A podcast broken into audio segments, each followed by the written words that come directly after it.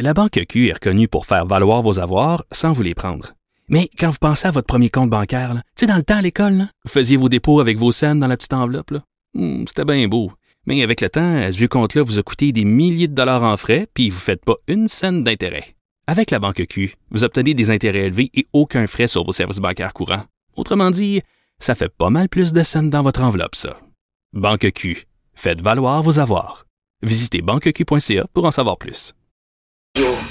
Alors, la décision est tombée euh, ce matin. Donc, la Cour suprême du Canada qui autorise la journaliste de Radio-Canada, euh, Marimo Denis, à ne pas divulguer ses sources parce qu'on sait qu'il y a toute cette histoire du procès de Marc-Yvan Côté, donc qui est accusé de d'abus de, confiance et de différents chefs d'accusation qui disaient euh, Marc-Yvan Côté disait ben écoutez moi je veux avant de pouvoir répondre de ces accusations là je veux savoir comment se fait-il qu'il y a eu des fuites euh, concernant euh, ces différentes preuves comment ça se fait qu'il y a eu des fuites dans les médias et en particulier comment se fait-il que Marie-Maude Denis euh, possédait tant d'informations? Qui est la personne qui a parlé Marie-Maude Denis. Donc, la Cour suprême rend sa décision et dit, bon, Marie-Maude Denis n'a pas à témoigner pour l'instant, donc elle n'a pas à divulguer ses sources, mais en même temps, il renvoie tout ça devant la Cour du Québec. Bon, pour essayer d'y voir un petit peu plus clair, on a pensé à parler à Alain Saunier, qui est professeur invité au département de communication de l'Université de Montréal. Monsieur Saunier, bonjour.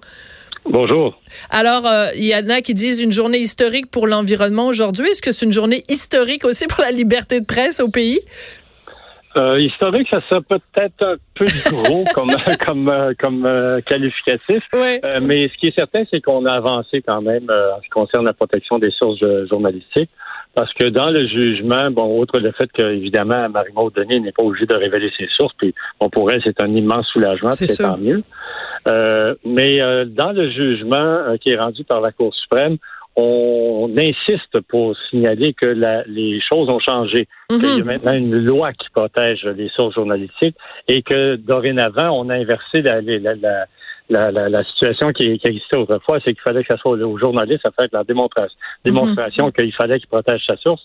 Là, c'est l'inverse, c'est-à-dire que c'est la personne qui doit faire la démonstration qu'il a absolument besoin de euh, libérer un journaliste euh, de, de, de, sa protection des sources. Alors donc, le jugement, le jugement s'appuie beaucoup, je pense, sur la, loi qui avait été initiée par le, sénateur Carignan oui. à la Chambre des, euh, au Sénat, puis ensuite ça a été adopté à la Chambre des communes. Mais en même temps, là où j'apporte un petit bémol, c'est que on, il renvoie le tout à la Cour du Québec pour reprendre un peu l'exercice, mais en disant que cet exercice-là va sans doute être différent puisqu'il y a de nouveaux éléments de preuve qui pourraient survenir. Oui, parce que c'est pour ça qu'il y, y, a comme une certaine ambiguïté quand même. Oui, c'est ça. C'est-à-dire qu'il faut se réjouir, puis en même temps, il faut quand même se garder une petite gêne parce qu'on n'est pas sûr que nécessairement ça va être très positif. En fait, c'est une question de, de du nombre de preuves. C'est-à-dire qu'en fait, il y a non, normalement, on pensait qu'il y avait qu'une seule source. Semble-t-il que là, la, la, la, preuve qui a été, les nouvelles preuves qui ont été apportées, les nouveaux éléments de preuve, laisseraient euh, entendre qu'il y a peut-être plusieurs sources. C'est là, c'est ce qui vient un petit peu compliquer les choses. Mais euh, ce qui est important, puis moi, je pense que, tu sais, il y a sûrement des gens qui nous écoutent puis qui se disent, ben, ils sont là en train de entre journalistes, en train de parler de protection des sources. En quoi ça me concerne? Et je pense que c'est important aujourd'hui, Alain, euh, d'expliquer aux gens à quel point ça peut avoir des répercussions sur leur vie de tous les jours. Parce que si les journalistes ne peuvent plus protéger la confidentialité confidentialité des gens qui leur parlent. Ça veut dire que plus personne va nous parler à nous, les journalistes. Ça veut dire qu'il y a plein de dossiers qui touchent directement la population québécoise qu'on ne pourra plus sortir. Donc, le, le public, au final, va être moins bien protégé. Êtes-vous d'accord avec moi? Ah ben tout à fait, j'abonde. Parce que ce qui se passe en fait, c'est que prenons euh, les, les, missions enquête dont, que je connais très bien parce que j'ai été un de ceux qui a initié la, la création de cette émission-là. On n'aurait jamais pu faire les révélations sur la corruption qui existait au Québec, notamment dans l'attribution des contrats municipaux à, la, à Laval, à Montréal, si on n'avait pas eu des sources et si ces sources-là n'avaient pas été en mesure de leur dire, regarde, on va, on va, on t'assure qu'on va aller jusqu'au bout euh, mhm. sans euh, révéler euh, ton, ton, identité. Et si on n'avait pas fait cette promesse-là, on n'aurait jamais obtenu ces informations-là. Donc, tous les scandales de la corruption qu'il y a eu entre 2008 et 2012, c'est grâce aux journalistes qui ont justement pu profiter de ces sources confidentielles envers qui on, faisait la promesse que euh, à qui on faisait la promesse que jamais on ne divulguerait leur, identité. Et, c'est la même chose. Prenons un milieu comme la mafia. Mais bien sûr. Dans un milieu de mafia, on a des sources qui nous permettent de faire la démonstration qu'il est en train de se produire des choses absolument illégales et puis qu'il y a des dangers qui existent pour la société. Il y a un impact social immense parce que la mafia agit euh, de façon euh, malhonnête et illégale et dangereuse. Oui. Ben, ces sources-là, ils risquent leur vie. Tout à fait. Mais je suis contente que vous ameniez. C'est ben ça. Mais c'est ça. Et en fait, pour évidemment pour prêcher pour euh, le, d'autres paroisses, hein, je pense bon évidemment à mes collègues euh, que, du, du, bureau d'enquête, mais tu sais, je veux dire, il y a des gens à la presse, il y a des gens au journal, il y a des gens au devoir, il y a des gens dans tous les médias euh, qui euh, euh, promettent à une source cette confidentialité, cette confidentialité là, parce que ces gens-là mettent leur vie sur la ligne. Et euh, je sais que Marie-Maud Denis, quand elle parle de ses sources, elle devient très émotive et avec raison. Parce que si une source nous confie quelque chose, elle met pas juste en péril sa job, elle met en péril sa propre vie, dans certains cas la vie de sa famille. Parce que des fois, dans certains dossiers, il peut avoir des représailles sur la famille, ses enfants, ses conjoints. Euh, donc, c'est pour ça que c'est un dossier qui est éminemment euh, important. Je veux juste revenir sur euh, quelque chose, euh, Alain. La Cour suprême dit euh, et réitère quelque chose de vraiment important. Elle dit ce n'est qu'en dernier recours que les tribunaux doivent contraindre un journaliste à rompre une promesse de confidentialité. Mettons que Marie-Maude Denis, elle aurait été obligée, que la Cour avait dit, ben oui, il faut que tu révèles ta source.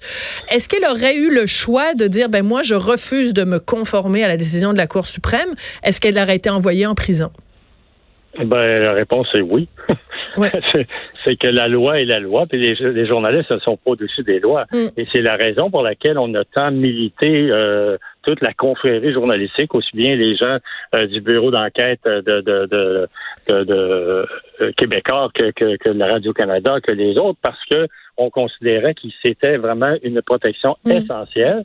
Or, avec cette loi-là qui a été adoptée par la Chambre des communes après l'intervention du sénateur Carignan, on a un petit peu plus de, je dirais, de protection euh, qu'on en avait autrefois parce que ça, ça, ça nous met un, pas un mur totalement étanche, mais en tout cas, c'est certain que s'il y a comme un repoussoir important, euh, qui empêche les, euh, les gens de nous demander de révéler de façon un peu trop rapide de nos sources. Et mm. nous, ça nous permet de, de, d'avoir un engagement à l'égard de nos sources. Ouais. Ça, ça c'est une bonne chose. Alain, merci beaucoup. Puis euh, c'est drôle, drôle de hasard. Hier, j'étais au restaurant. Marie-Maud Denis est venue s'installer juste à côté de moi. Alors, je me suis levée ah pour aller lui euh, la remercier euh, pour évidemment la, la, cause qu'elle mène à bout de bras parce qu'elle la mène pour tous les journalistes. Et en, ben, je lui ai dit, ben merde pour demain. Enfin, bonne chance et tout. Ben là, finalement, on voit qu'aujourd'hui, la, la, décision est sortie. Alain, toujours un plaisir de vous parler. Alain Saunier, professeur invité au département de communication de l'Université de Montréal.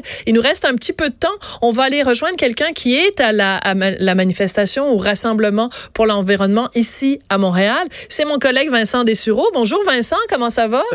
Salut. Sophie, ça va bien? Es-tu habillé en vert comme pour la fête des Irlandais? As-tu mis ton kit pro-environnement aujourd'hui?